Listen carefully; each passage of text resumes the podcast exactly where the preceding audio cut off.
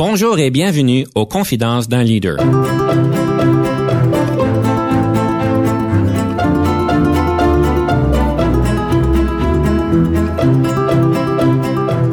Ici Denis Lévesque, coach en leadership. Nous avons donc l'honneur et le privilège de recevoir en studio des leaders qui ont marqué leur communauté afin d'apprendre de leur expérience et de s'inspirer de leur sagesse.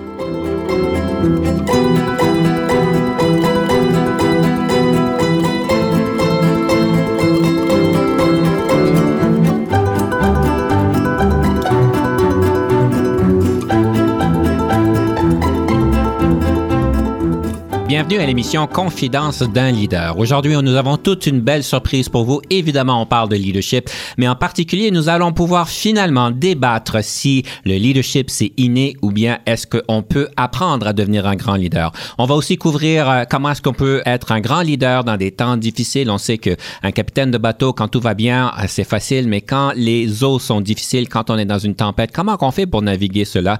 Et on va aussi se pencher sur le leadership dans le domaine de l'industrie du but non lucratif. Donc aujourd'hui, nous avons le grand plaisir de recevoir en studio M. Steve Tipman, directeur général de TFO Canada. Bonjour M. Tipman. Bonjour M. Lévesque. Si je comprends bien, TFO Canada, à ne pas confondre avec TFO. Justement, justement. Et nous nous expliquer c'est quoi TFO Canada? Je sais que c'est le Bureau de promotion du commerce du Canada, mais je sais pas vraiment qu'est-ce que ça fait. Oui, oui. Alors, euh, comme vous l'avez dit, nous sommes une société à but non lucratif. Nous sommes basés ici à Ottawa et notre but ou notre mission, c'est vraiment de travailler avec les petites et moyennes entreprises dans les pays en développement pour leur aider à pouvoir commercialiser, exporter leurs produits sur le marché canadien, sur d'autres marchés étrangers. C'est vraiment dans le secteur, si on veut, du commerce et du développement. Et on se sert du commerce international comme un outil, d'une façon de pouvoir euh, faire le développement économique dans un pays en développement pour leur aider à se sortir de la pauvreté et pouvoir euh, participer à l'économie globale. Que ça veut dire vous avez des bailleurs de fonds comme euh, Global Affairs ou bien? Oui, notre, je vous dirais que notre bailleur principal, c'est Affaires mondiales Canada, donc ça fait partie du gouvernement canadien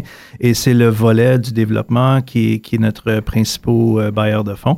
Mais on travaille aussi avec d'autres bailleurs dans d'autres pays. Souvent, c'est des organisations multilatérales, mais ils sont tous avec l'alignement des développements économiques et à vouloir euh, participer à, à l'économie globale. Je ne veux pas vous poser une colle, mais je présume que vous avez quand même des belles histoires où est-ce que ça a fait une grosse différence dans certains pays, votre implication? Oui, parce que beaucoup de notre projet est, est vraiment axé sur l'autonomisation économique des femmes. Je vous dirais que dans les dernières années, on a eu beaucoup de belles réussites dans des pays comme euh, le Cambodge, par exemple, ou Bangladesh, où euh, on a vraiment aidé à soutenir des, femmes entrepreneurs à accéder au marché nord-américain, donc le Canada ainsi que les États-Unis, à vendre des produits artisanaux, des produits de, textiles, de vêtements euh, qui sont très uniques, très spéciaux.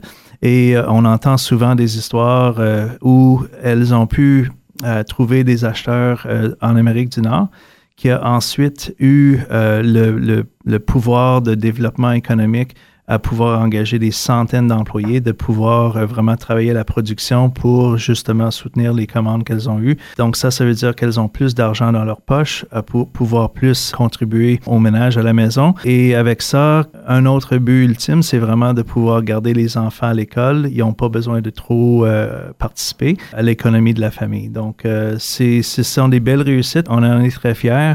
Et euh, c'est quelque chose qu'on on fait depuis 1980, en fait. 1980? Oui, oui. On vous connaît pas assez parce que vous avez quand même des belles histoires. On parle beaucoup des défis qu'il peut avoir Ah. en Afrique, mais on n'entend pas ces belles histoires-là. Monsieur Tipman, je sais que vous avez une progression de carrière un petit peu atypique. J'aimerais explorer ça un petit peu parce qu'évidemment, je présume que ça a teinté votre leadership. C'est drôle, euh, je dis toujours euh, au monde qui, qui me parle de, de comment est-ce que j'ai réussi à devenir directeur général euh, chez TFO Canada, qu'est-ce que vous avez fait? Et je leur dis souvent de porter pas trop attention à mon profil parce que vous allez voir que j'ai quand même eu beaucoup de différentes expériences. Mais une des choses que je peux vous dire, c'est que j'ai vraiment une base euh, dans les ventes et le marketing. Depuis le jeune vingtaine, j'ai travaillé dans le secteur privé, travaillé pour des grosses compagnies dans les ventes, où ça m'a beaucoup appris la discipline de, de, gestion du temps et aussi de vraiment pouvoir euh, cibler, identifier les besoins de mes clients.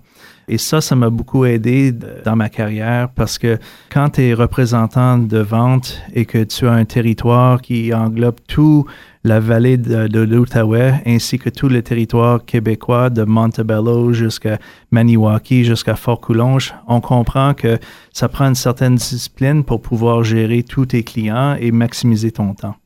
Donc, c'est sûr qu'après ma carrière dans les ventes, j'ai eu l'occasion de, travailler euh, pour une autre compagnie, euh, Livingston International, où là, c'était vraiment le courtage, la logistique internationale et travailler avec des compagnies qui faisaient beaucoup du commerce international. Et nous, on était là pour les aider dans le dédouanement de leurs produits et la logistique, dont le transport, euh, la consultation sur certaines interprétations de droits et douanes, etc.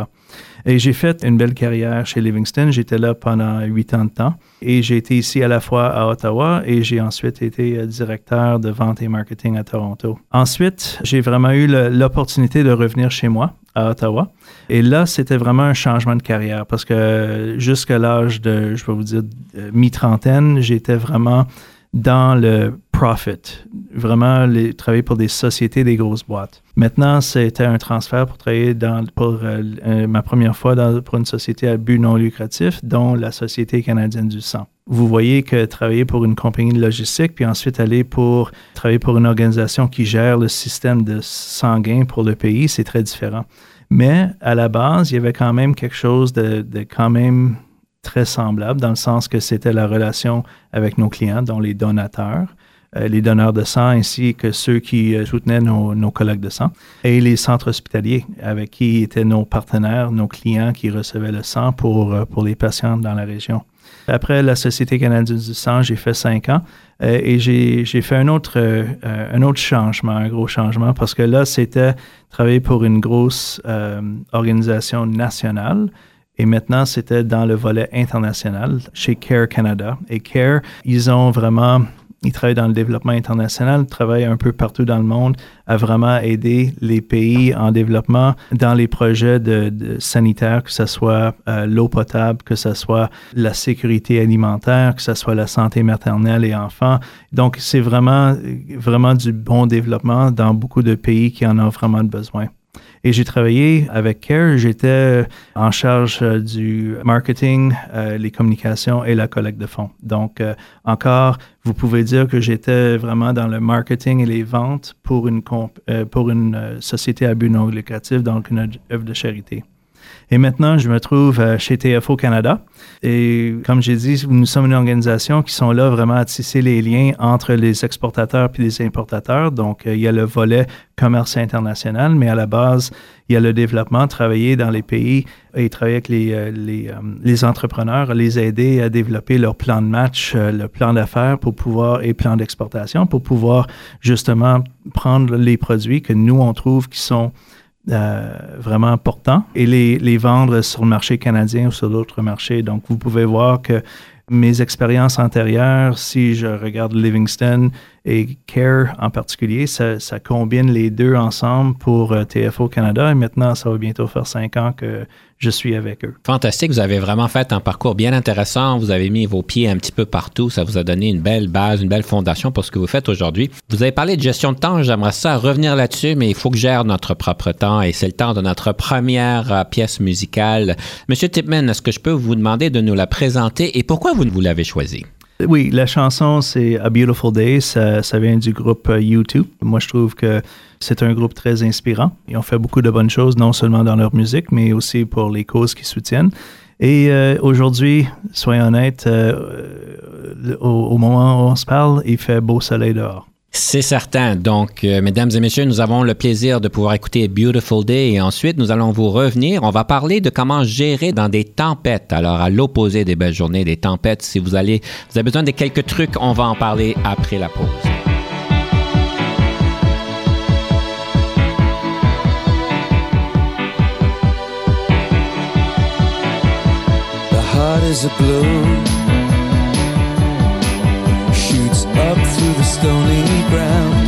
There's no room, no space to rent in this town. You're out of luck.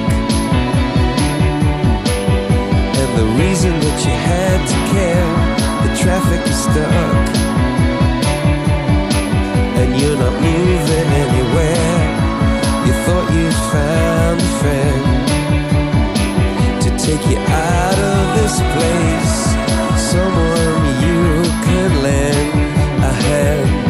Return for grace. A beautiful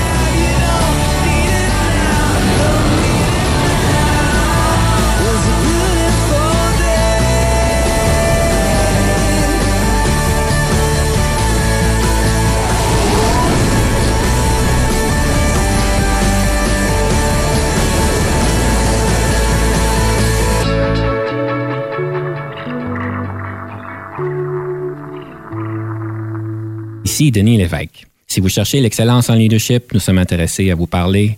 Venez nous visiter à solutionoptigestion.ca.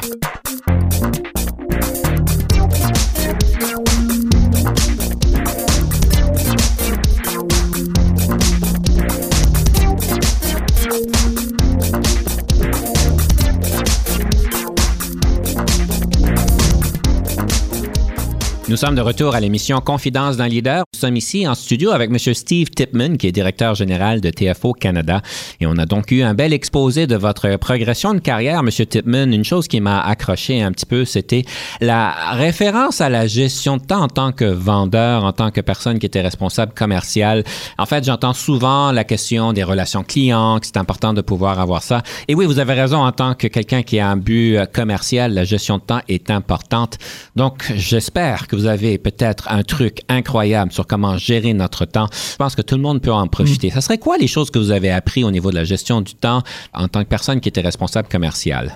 Moi, j'ai euh, j'ai vraiment remarqué euh, au tout début, quand je travaillais comme vendeur, comme euh, représentant, que la gestion du temps, pour moi, à cause du gros territoire que j'avais, c'était équivalent au service à la clientèle. Et je m'explique, parce que j'avais tellement un gros territoire, c'est pas toujours évident de se rendre jusqu'à Barry's Bay, jusqu'à Maniwaki, jusqu'à Fort Coulonge, comme exemple, ou Montebello. Et donc, euh, être consistant et vraiment avoir une discipline qu'à chaque deux semaines, il faut que j'aille voir ces clients ici, dans cette ville ou petit village, c'était quelque chose que j'ai développé. Et mes clients le reconnaissaient. Ce qui arrivait, c'est qu'ils voyaient que j'étais consistant et qu'ils pouvaient compter sur moi. Donc, si c'était tous les deux mercredis, en moyenne, que je venais les voir, c'était une attente de- qui était créée. Donc, ce qui arrivait, c'est que quand il y avait une menace d'un concurrent qui venait toquer à la porte, peut-être offrir un produit qui coûtait un petit peu moins cher, souvent mes clients leur refusaient, leur dire oui, mais euh, on est avec Steve, on est avec. euh, des fois, ils connaissaient même pas nécessairement le nom de la compagnie, mais ils savaient que Steve est là, que ce soit l'automne, l'été, l'hiver. euh, Steve est toujours là et euh, on va rester avec lui parce qu'il nous, il nous donne un bon service. C'est là où je faisais le parallèle entre la gestion du temps, la consistance et pour moi, ça se traduisait à un bon service à la clientèle en même temps. Si j'essaie d'extrapoler ce que vous nous dites, euh, on peut gérer notre temps quand on a une focalisation particulière au service à la clientèle. Ça nous permet de nous organiser pour pouvoir servir le plus de clients possible selon les contextes, les contraintes, les variables euh, géographiques et autres. Justement, et pour moi, euh, l'autre, l'autre aspect de gérer mon temps, c'est que parce qu'il y avait un côté un petit peu de maintenance sur l'équipement qui, euh, avec, avec lequel que je travaillais, s'il y en avait un qui faisait défaut, mettons que je suis euh, dans le coin de Fort-Coulonge, j'ai une machine qui fait défaut au centre-ville de Gatineau, qui, le client m'appelle, il faut tout de suite. Si j'avais pas été régulier, gérer mon temps, aller les visiter sur une base régulière, j'essaie de minimiser les, les, les bris de, Mhm. de machine. Et ça, parce que vous comprenez que si je pars de Fort-Coulonge, ça va ruiner ma journée là. Et maintenant, il faut que j'aille réparer le client à Gatineau. Donc, j'ai perdu la valeur d'une demi-journée de visite chez les clients. Tout à fait. Là, je parlais euh, d'un autre concept de temps, c'est la température. On parle d'une mauvaise tempête. On dit que les bons leaders, on les reconnaît quand ils peuvent naviguer des euh, moments difficiles. Évidemment, les capitaines de bateau, quand tout va bien, c'est très facile. Mais vous êtes reconnu, M. Tipman, comme étant une personne qui a su très bien naviguer des moments qui ont été bien difficiles, si on peut dire, pour certaines parties de votre carrière, pour certaines organisations. Comment est-ce qu'on s'y prend? C'est quoi un peu votre expérience avec ça? Hmm. C'est vrai que euh, la marque euh, d'un bon leader, on le voit vraiment durant les temps difficiles. Moi, j'y crois sincèrement. Moi, je suis, je suis connu comme étant quelqu'un qui est capable de maintenir un certain niveau de calme. Et donc, être calme durant une situation difficile, c'est quelque chose qui est très important. Deuxièmement, c'est euh, avoir une bonne communication. Savoir avec qui communiquer, que ce soit les employés, que ce soit euh, dans mon cas, moi, souvent, c'est avec mon conseil d'administration, avec mes partenaires externes. C'est avoir une bonne consistance dans qu'est-ce que je dis. C'est sûr que je vais changer le message selon l'audience, mais le gros message est assez consistant. Que ce soit avec un membre de mon conseil d'administration, de parler de la situation que nous vivons et voici le plan de match pour s'en sortir et avec les employés aussi. Parce que les employés, ils reconnaissent, ils savent quand les moments sont difficiles et, et, euh, de, de faire semblant de, de cacher quelque chose qui, qui existe, c'est très contre-productif. Donc, pour moi, c'est euh, maintenir son calme, à avoir une consistance dans les communications et communiquer fréquemment. Et la troisième chose pour moi, c'est vraiment d'essayer de mettre au clair puis regarder, il y, a, il y a de la lumière au bout du tunnel puis vraiment faire le dessin pour dire, OK, nous sommes dans une situation, mais si on, exécute certaines choses d'une bonne façon, la lumière, là, va se rapprocher, puis on va s'en sortir tous ensemble. Trois bonnes suggestions. Moi, je vais devoir demeurer calme dans notre prochain segment qui est le segment de notre débat.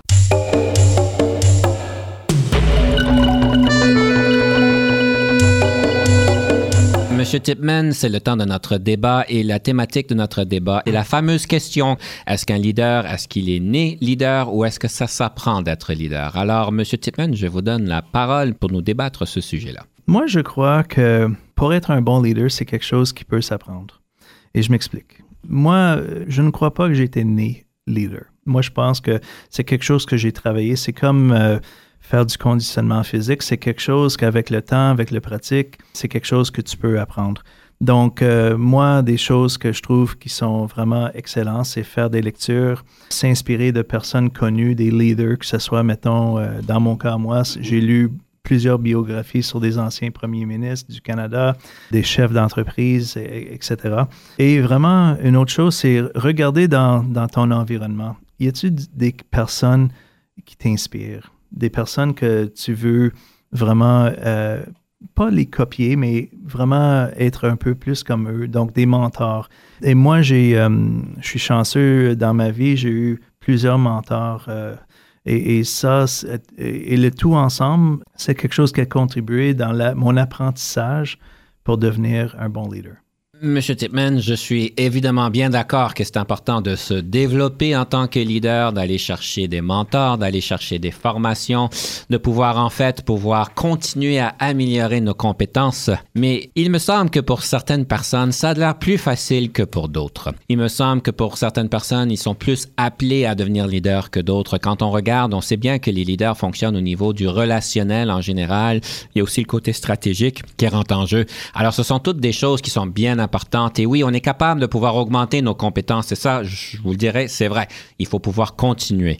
Mais ça nous aide donc tellement de pouvoir avoir des compétences de base qui nous ont données naturellement. Je pense à un, athlète, par exemple. Quand on regarde les athlètes olympiques, je pense que la plupart, sinon tous, j'ai pas fait d'études, mais je pense que la plupart, sinon tous, ont quand même des compétences naturelles qui ont été acquis et qu'ils ont dû développer l'excellence. Parce que, comme vous savez, une seconde peut faire une différence entre une médaille d'or et absolument rien. Alors, un bon leader, je vous dirais que c'est un peu la même chose. Je pense qu'un bon leader démontre naturellement certaines compétences, certaines habiletés ou un intérêt même de pouvoir devenir leader et qu'il est important, évidemment, de pouvoir continuer à développer nos compétences. La chose, par exemple, que je ne suis pas certain, c'est que certaines personnes, évidemment, ont aucune aspiration d'être leader. Ils sont très contents de faire un certain travail qui ne demande aucun leadership. Ils sont très bons à faire ce travail-là et en fait, c'est la joie de leur vie et en fait, leur demander de faire autre chose, ça serait vraiment pas très bon pour leur bonheur. Et pour ces personnes-là, je ne suis pas certain que ça serait important de leur dire, il faut vraiment que tu deviennes leader, je vais te donner du mentorat, je vais te donner du coaching, je vais te donner des formations et que vous allez devenir le meilleur leader au monde. Alors, c'est une question que je vous pose et que je pose à nos auditeurs. C'est tous des bons points, mais euh, je pense que la comparaison avec un athlète, euh, c'est pas preuve de leadership. Que tu sois bon à la course au 100 mètres, c'est juste que tu as les habiletés physiques pour t'y rendre au 100 mètres en premier. Mais l'autre chose que vous avez mentionné, c'est la volonté et pour vouloir devenir un leader. Et c'est là où je crois qu'on peut pencher plus sur que ça s'apprend. Il y a beaucoup de, bonnes organisations qui, favorisent et qui essaient de cultiver ce, genre de menta- mentalité-là, où on va aller chercher le monde qui démontre euh, des compétences, des capacités et, et surtout la volonté de devenir des bons leaders. Donc, euh, pour moi, je pense que vous avez confirmé euh, mon point de vue. Merci. Ah, vous êtes très généreux dans vos déclarations. Alors, euh, moi, en fait, je, dirais que vous avez tous, évidemment, des propos bien, bien bons et qui sont importants à considérer. Mais euh, comme toute chose, je pense que quand on est capable de pouvoir être né avec un environnement qui, puisse nous donner ces, cette génétique d'un bon leader, d'être attentionné aux autres. Parce que je vais vous dire, c'est pas nécessairement naturel de penser à l'autre. Il y en a qui l'ont naturellement. Si on parle, par exemple, au modèle 10 de comportement humain qu'on est en train de passer dans les deux minutes du coach, c'est certain que les S dans DISC seront naturellement beaucoup plus inclinés dans leur comportement de se préoccuper des autres, tandis que d'autres, ça demande un effort. Et cet effort-là, faut comprendre si on veut y mettre l'effort, l'énergie et si on a les compétences pour le faire. Alors, tout ça pour dire, je pense que le meilleur leader aura probablement une combinaison des d'autres, un acquis et puis une question d'être inné aussi. Ceci est mon point de vue, évidemment, à ce point-ci. Ayant dit ceci, j'espère, mesdames et messieurs, que vous avez apprécié le débat. Je vous laisse euh, conclure qui c'est qui a, qui a gagné ce débat ici. C'est certainement pas un débat facile. Alors, euh, sur ce, monsieur Tipman, je vais vous inviter de nous présenter cette deuxième pièce musicale. Qu'est-ce, quelle est cette deuxième pièce musicale? Cette pièce musicale, c'est un groupe euh, britannique qui s'appelle Dire Straits, Sultans of Swing. Pourquoi? Euh, c'est juste que j'adore la guitare euh, dans cette chanson. Nous allons donc écouter à Dire Straits et nous revenons après la pause sur le leadership. Comme vous savez, c'est une de nos segments préférés. Un livre, un outil pratico-pratique pour vous aider à devenir encore un meilleur leader.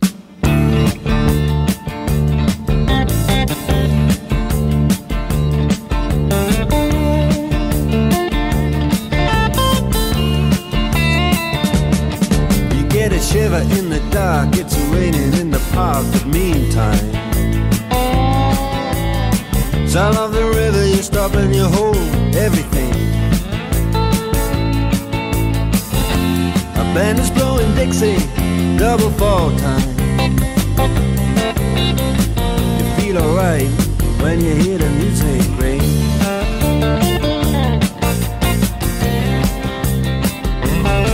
Well, now you step inside, but you don't see too many faces. Coming in out of the rain to hear the jazz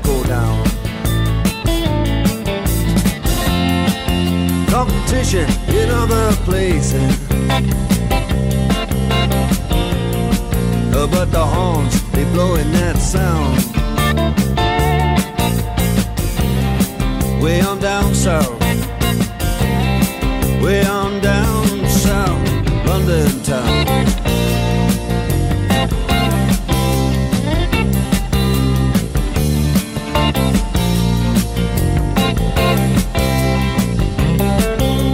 Guitar George. He knows all the chords. But he's strictly rhythm, he doesn't wanna make it cry or sing. If an old guitar is all he can afford. When he gets up under the lights to play his thing.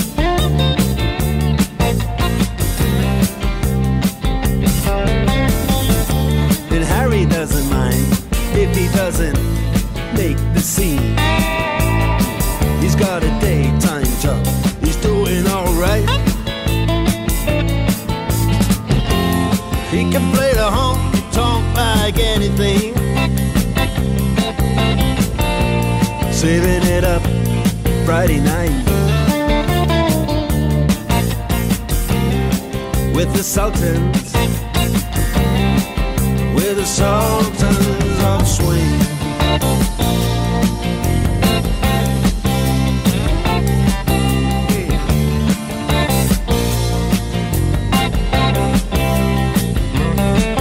And a crowd of young boys, they're fooling around in the corner. Drunk and dressed in their best brown baggies in their platform soles.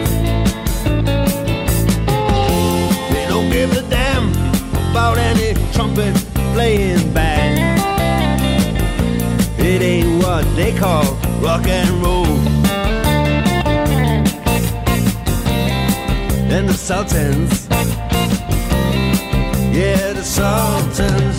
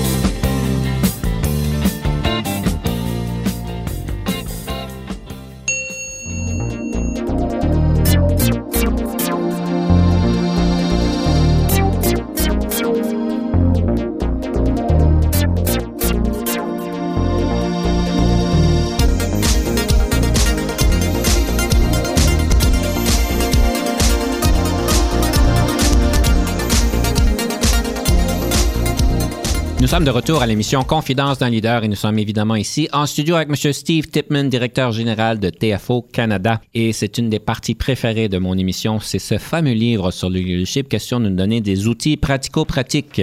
Alors, M. Tipman, quelle est votre contribution à notre banque de livres ou à notre bibliothèque sur le leadership? Pour moi, c'est un livre que j'ai lu pour une première fois. J'avais à peu près 22, 23 ans. Il y a quelques années. Euh, oui, quand même. On ne dira pas combien d'années. C'est un livre de Stephen Covey. Euh, c'est les sept habitudes de gens efficaces. Hmm. The Seven Habits of Highly Effective People. Un classique, oui. Oui. Qu'est-ce que vous en retirez du livre? J'ai vraiment aimé le fait, la manière que ça a été organisé, euh, vraiment les sept habitudes et avec beaucoup de bons exemples. Euh, pour moi, ça a été vraiment un guide pour comment je voulais embarquer dans ma carrière euh, professionnelle. Certaines choses comme être proactif et donc de représenter quelque chose que si tu veux quelque chose, faut pas juste s'asseoir, attendre que quelqu'un vienne te le demander. Si tu as une bonne idée, si tu as une initiative, quelque chose, sois proactif, amène-le. Euh, le monde veut entendre des bonnes idées, veut entendre euh, des solutions. Commencer euh, par définir un objectif, c'est sûr que souvent, au lieu de juste dans ma carrière de, de leadership, c'est pas juste de dire à quelqu'un OK, il faut faire ça, ça, ça. C'est vraiment dire voici l'objectif et voici une vision, une directive, une direction, comment est-ce qu'on va atteindre cet objectif? Donc, c'est pas juste dire faites-le, mais voici l'objectif, voici qu'est-ce qu'on on essaie d'accomplir ensemble. Souvent, euh, pour moi, c'est euh, il y avait une autre euh, idée dans le, dans le bouquin qui m'avait vraiment frappé, c'est commencer avec la fin dans tes idées. C'était vraiment une, une façon pour moi, c'était, je comprenais pas au début, mais c'est vrai que si tu, tu euh, visionnes ou tu visualises la fin, et maintenant, là, il s'agit de, de penser comment tu vas t'y rendre pour arriver à, à la ligne de la fin. Donc, euh, pour moi, ça a été vraiment euh, au tout début de, de ma carrière professionnelle, un livre euh, qui m'a marqué. Vous savez, une des histoires les plus intéressantes du livre que je me rappelle encore à ce jour-ci, c'est la fameuse histoire du gazon, où est-ce qu'il disait, il avait demandé à son fils de couper le gazon. Il a été déçu de voir que le gazon n'a pas été coupé à ses attentes lorsque ça a été fait. Et on revient évidemment donc aux fameux SMART Objectives, euh, d'être très clair sur ce qu'on les objectifs quand on délègue une Ouais. tâche à un de nos employés. Donc j'ai trouvé ça intéressant parce qu'il a fallu vraiment qu'il montre c'était quoi un gazon bien coupé. Et euh, c'est une analogie en fait euh, que j'utilise régulièrement et en fait qu'on revient souvent en coaching avec mes clients, c'est qu'on se rend pas compte toujours que nos intentions au niveau de l'objectif des fois, elles sont pas bien passées. Et en fait, une des choses que je demande toujours à, à mes euh, clients, c'est quand les équipes ne, ne délivrent pas la marchandise attendue, c'est la première place à aller, c'est est-ce que nos objectifs étaient assez bien articulés et assez bien précis. Monsieur Tipman, une des choses qui, euh, que je pense que ça serait intéressant de discuter, c'est la différence de style de leadership quand vous êtes dans une société à but non lucratif. Vous avez vécu les deux côtés de la médaille, si on peut dire, dans les compagnies à but lucratif comme à but non lucratif. Quelle est la différence au niveau d'un style de leadership adéquat pour euh, ces sociétés-là?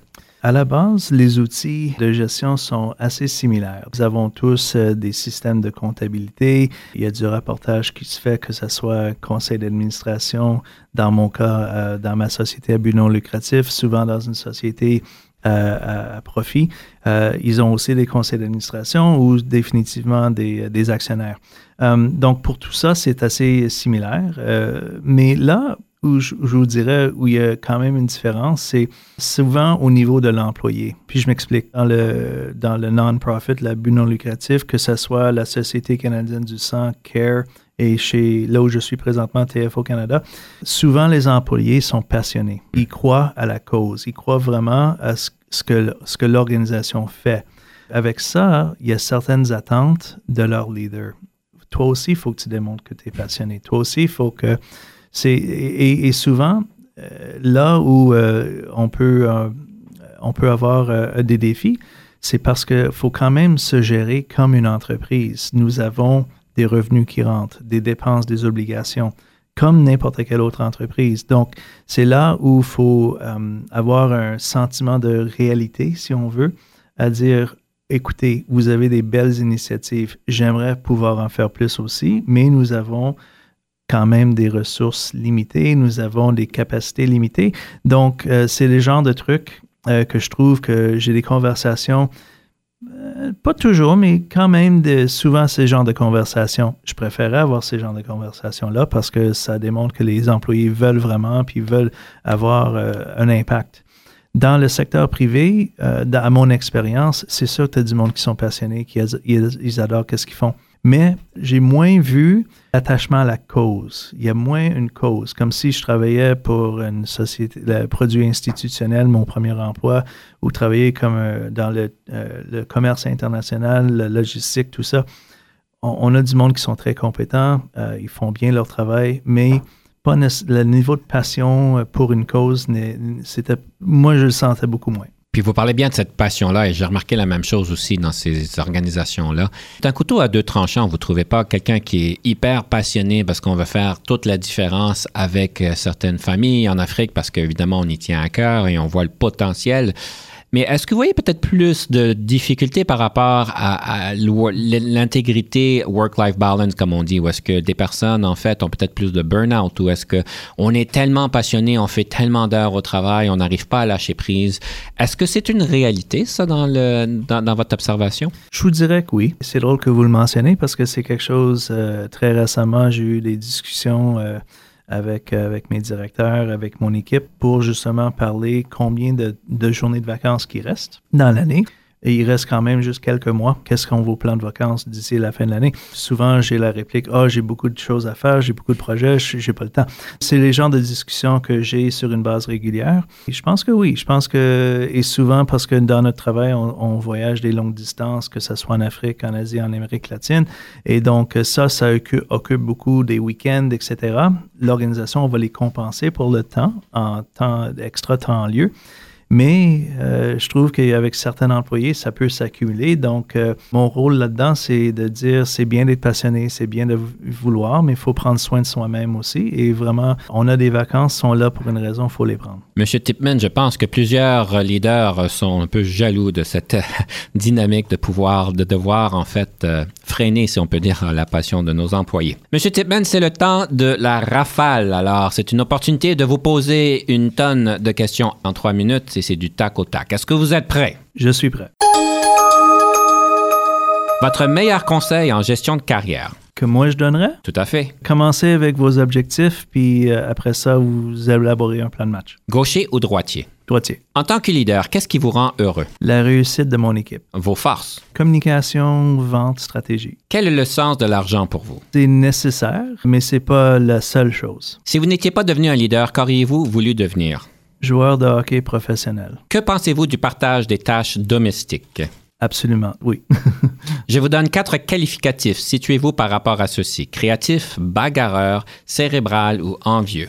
Bagarreur cérébral. Qu'aimez-vous manger le plus et le plus souvent? Pizza. Avez-vous déjà travaillé avec un coach? Et si oui, qu'est-ce que ceci vous a donné? Oui, et ça m'a donné beaucoup de belles expériences, euh, beaucoup de choses à réfléchir. Le yoga au travail, est-ce approprié? Oui, Votre meilleur moment en leadership? Euh, je suis en train de les vivre. Je vous nomme cinq leaders dans l'histoire, lequel, laquelle préférez-vous? Gandhi, Jeanne d'Arc, Béatrice Desloges, Nelson Mandela et Louis Riel.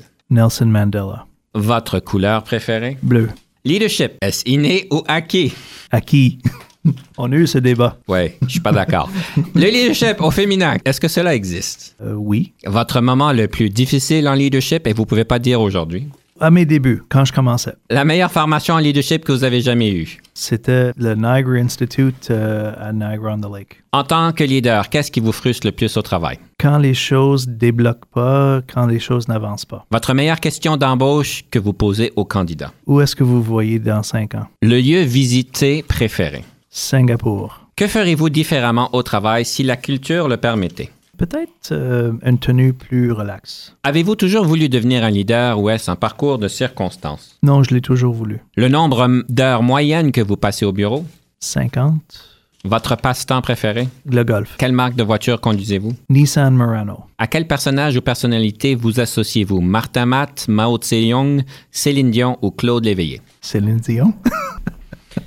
Sur ce, nous prenons une pause et on revient tout de suite avec le conseil du coach.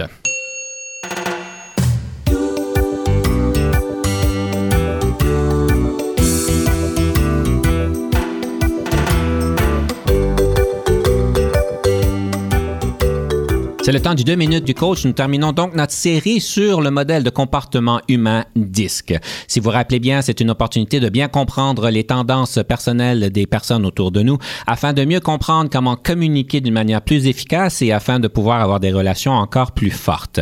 Nous avons donc exploré dans le passé le- les tendances D, I et S et aujourd'hui nous allons donc explorer les tendances C. Les tendances C pour quelqu'un qui est consciencieux. Donc je vous rappelle, c'est quelqu'un qui a des tendances introverties et qui sont axées sur les tâches.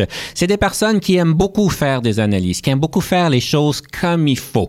Il y a en fait juste une manière de le faire, c'est comme il faut. Il faut faire cette analyse-là, il faut pouvoir faire notre recherche, s'assurer que notre recherche est de qualité pour ensuite arriver à une conclusion qui demeurera toujours la bonne conclusion. Et en fait, je vais vous dire une chose. Les personnes qui ont des tendances consciencieuses sont généralement justes, sont généralement corrects. Parce que quand ils se prononcent, c'est parce qu'ils ont la réponse. Et ils ont la réponse simplement parce qu'ils ont fait l'analyse. Alors, si jamais vous connaissez des personnes autour de vous qui ont des tendances de consciencieux, ce sont des personnes, vous pouvez en fait leur poser les questions sur des choses précises. S'ils connaissent la réponse, ils vous la donnent. S'ils la connaissent pas, ils vous la donnent pas. Je vais vous dire un signe pour les reconnaître, c'est les fameux spreadsheets. Parce qu'en fait, les spreadsheets Excel, les personnes qui sont des tendances C adorent les spreadsheets, les, les tableurs, comme on les appelle en français, et parce qu'ils ont besoin de cette information, de cette analyse-là pour arriver aux bonnes conclusions.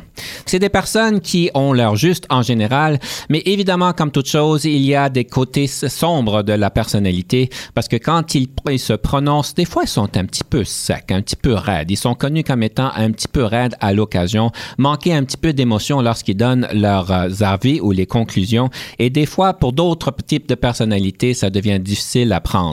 Alors, on veut tous avoir des personnes avec des tendances C dans notre équipe. C'est certain, ça augmente la qualité de nos décisions.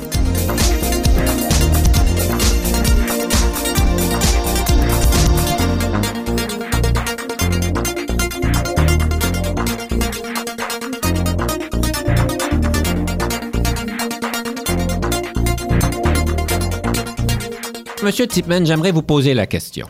On reconnaît votre leadership comme étant un leadership qui nous fait penser à Bono. Pourquoi Bono? Malgré que vous avez choisi quand même YouTube pour euh, une de vos pièces musicales. faut dire euh, d'abord que j'ai pas sa voix ni son compte bancaire. Pas grand monde ont son ban- compte bancaire, je mais, pense. mais je crois que la comparaison euh, se fait vraiment au niveau des communications et comment il raconte des histoires. Bono est un raconteur d'histoires. Euh, c'est un homme qui inspire beaucoup de personnes et maintenant sur plusieurs générations. Et c'est plus que juste sa musique, c'est son message, c'est la manière qu'il communique avec euh, les personnes. Je pense que pour moi, euh, si la comparaison peut se faire, c'est vraiment au niveau que euh, moi, je je suis pas une personne satisfaite à juste donner une directive. Je veux compter l'histoire. Je veux essayer de, de donner le portrait. Voici qu'est-ce qu'on veut accomplir ensemble et voici pourquoi nous avons ces objectifs de fixer pour, pour toi comme individu, peut-être pour nous comme une organisation. Donc, je pense que c'est là où la comparaison se fait. C'est c'est vraiment de pas juste donner une directive, mais donner le contenu pourquoi c'est une bonne idée d'y aller. Et j'ai euh, juste un petit exemple euh, à partager. On faisait affaire avec euh, un partenaire, un client, une, une couple d'années passées, puis on était en négociation pour euh, une nouvelle offre de service pour travailler euh, dans euh, quelques pays en développement dans le- l'Europe de l'Est. Et après avoir expliqué certaines choses, j'ai arrêté puis j'ai demandé à la cliente est-ce qu'elle avait des questions, est-ce que tout était clair?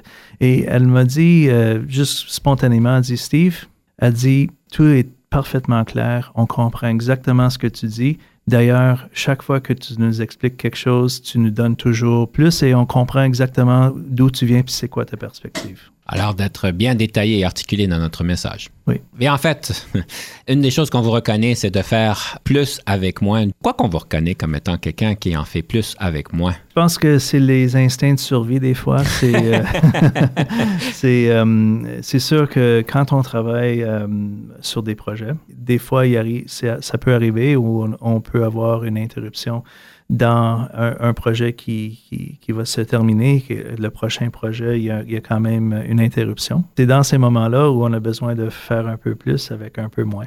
On, on connaît aussi que moi, j'aime euh, vraiment gérer les choses en, démontrant un exemple. Euh, donc, si moi, je dis que tout le monde va retrousser les manches et, et se jeter dans quelque chose, euh, moi, c'est pas juste euh, tout le monde qui va y aller. Moi, je suis le premier à, sauter pour le faire. Donc, euh, je pense que c'est quelque chose de, c'est mon instinct, c'est quelque chose que j'ai toujours fait. Puis ça relève peut-être même l'exemple que je vous donnais au tout début de ma carrière où, la gestion du temps était tellement important pour moi. Et je pense que c'est quelque chose que je, continue à, faire mais est-ce qu'il y a une formule magique qui peut nous permettre de toujours trouver des meilleures manières de faire les choses plus efficaces? On a parlé de celui du temps. C'est certain que la gestion de temps pour un, quelqu'un en commercial, c'est très important. Oui. L'autre euh, aspect, puis je fais ça avec, euh, avec mes employés des fois, c'est établissons une liste de priorités, puis regardons euh, les activités, qu'est-ce qu'on qu'est-ce qu'on veut accomplir euh, pour une journée, une semaine, un mois. Et après ça, c'est vraiment regarder puis dire, OK, sincèrement, on ne peut pas tout faire ça. Donc, il faut vraiment regarder puis cibler qu'est-ce que les choses qui sont essentielles versus les non essentielles. Et avec ça, on peut arriver avec un plan de match pour dire, OK, voici maintenant qu'est-ce qu'on doit vraiment absolument accomplir sans faute. Et les autres choses, si on n'arrive pas à les compléter, c'est pas la fin du monde et c'est ça qu'on va faire. Ça m'amène au plan d'affaires. Vous êtes reconnu comme étant quelqu'un qui est très bon à faire les plans d'affaires et je sais qu'il y a une tonne de livres qui sont écrits sur les plans d'affaires. Est-ce que vous avez une suggestion sur le plan d'affaires qui n'est pas dans les livres, une chose qui vous trouvez qui est particulièrement mmh. importante dans les plans d'affaires qu'on ne retrouverait pas dans les livres? Ça serait quoi? Une fois que tu as un plan d'affaires établi, là, c'est le vrai travail commence. Et, et je m'explique. Pour moi, c'est trois mots-clés communication, communication, communication. Justement. Et, et c'est quelque chose parce que très souvent, on a tous eu des emplois où euh, l'organisation avait un plan d'affaires, mais pas tous les employés étaient au courant. Peut-être juste la haute gestion en était au courant. C'est vraiment important que je puisse faire le lien, dire à tous les employés que eux savent c'est quoi leur tâche, qu'est-ce qu'ils doivent accomplir? Et comment est-ce que ça, ça relève, comment ça, ça rentre dans notre plan d'affaires? C'est pas parfait, mais je trouve que en donner, le faisant de la communication régulière, regarder chaque employé, dire voici votre contribution au plan d'affaires de l'organisation. Pour moi, c'est un élément clé, puis c'est euh, la façon euh, d'avoir, euh, en anglais on dit buy-in, et c'est vraiment la façon de s'assurer que tous les employés euh, vont ramener, ramener, ramer dans la même direction. Mais quand vous dites communication, communication, communication, là, je présume que vous ne voulez pas dire qu'on dévoile tout le plan d'affaires dans tous ses détails. Euh, quand on parle de cette communication aux employés pour qu'ils comprennent qu'est-ce que c'est quoi leur contribution, est-ce qu'il y a des, choses en particulier que vous allez vous pencher pour pouvoir assurer une bonne communication? Souvent, je vais commencer avec euh, l'objectif ou euh, les priorités de l'organisation, les priorités pour l'année. Et avec ça, ça va. Le, moi, je suis très ouvert. Je montre, en, fait, les membres de mon équipe, je leur montre c'est quoi mes objectifs. Qu'est-ce que le conseil d'administration m'a donné comme objectif pour l'année. Et avec ça, euh, eux, ont des objectifs qui sont ligne avec moi. Et avec ça, on fait des mises à jour. On donne euh, des. On, regarde le progrès qu'on fait durant l'année. Donc, communication, pour moi, c'est voici l'objectif, voici où on est rendu, qu'est-ce qu'il nous reste à faire. Avec ça, c'est pas juste moi qui parle, mais les employés parlent en fait parlent beaucoup plus que moi parce que eux maintenant ils savent qu'est-ce qu'ils doivent accomplir et ensemble on va y arriver. C'est ce que j'appelle la recette de la tarte aux pommes. Tout le monde contribue un ingrédient pour qu'on ait une bonne tarte aux pommes à la fin, simplement parce que j'aime les tartes aux pommes. Monsieur Tipman, c'était vraiment un grand plaisir. J'aimerais donc conclure cette émission ici avec une citation question d'inspirer nos auditeurs. Quelle serait cette citation que vous nous partagez aujourd'hui? je ne sais pas si c'est très inspirant, mais c'est quelque chose que je dis souvent, euh, du, surtout durant les moments où il y a des, euh, des décisions difficiles à prendre. Et simplement, c'est que le leadership n'est pas un concours de popularité. Le leadership n'est pas un concours de, de popularité. popularité. Oui. Et mon Dieu, je pense aux élections, mais j'irai pas là. Alors, le leadership, c'est pas un concours de popularité. Je vous laisse avec ça. Et Monsieur Tipman, je vous laisse donc présenter la troisième et dernière pièce musicale. C'est laquelle? on va aller avec euh, le Frank Sinatra euh, francophone, Charles Aznavour, La Bohème. Et pourquoi?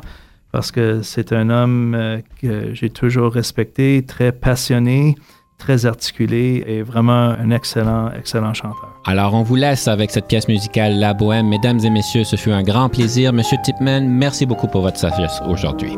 Merci. À la prochaine. Je vous parle d'un temps que les moins de 20 ans ne peuvent pas connaître. Montmartre en ce temps-là accrochait ses lilas jusque sous nos fenêtres et si l'humble garni qui nous servait de nid ne payait pas de mine. C'est là qu'on s'est connu, moi qui criais famine et toi qui posais nu. La bohème, la bohème, ça voulait dire on est heureux.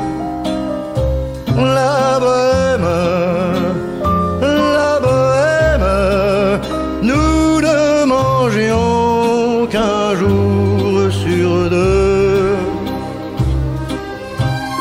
Dans les cafés voisins, nous étions quelques-uns qui attendions la gloire.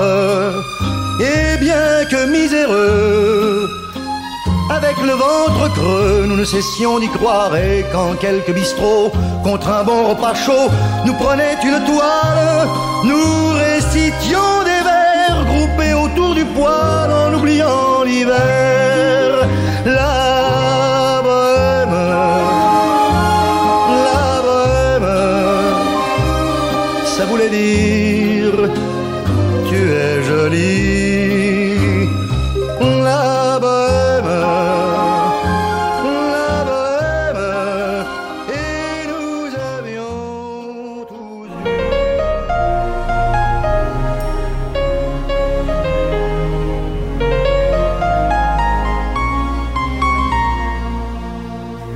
Conception, animation, entrevue et recherche, Denis Lévesque. Montage et réalisation, Jean-Paul Moreau. Confidence d'un leader est une production et une présentation d'Unique FM 94,5.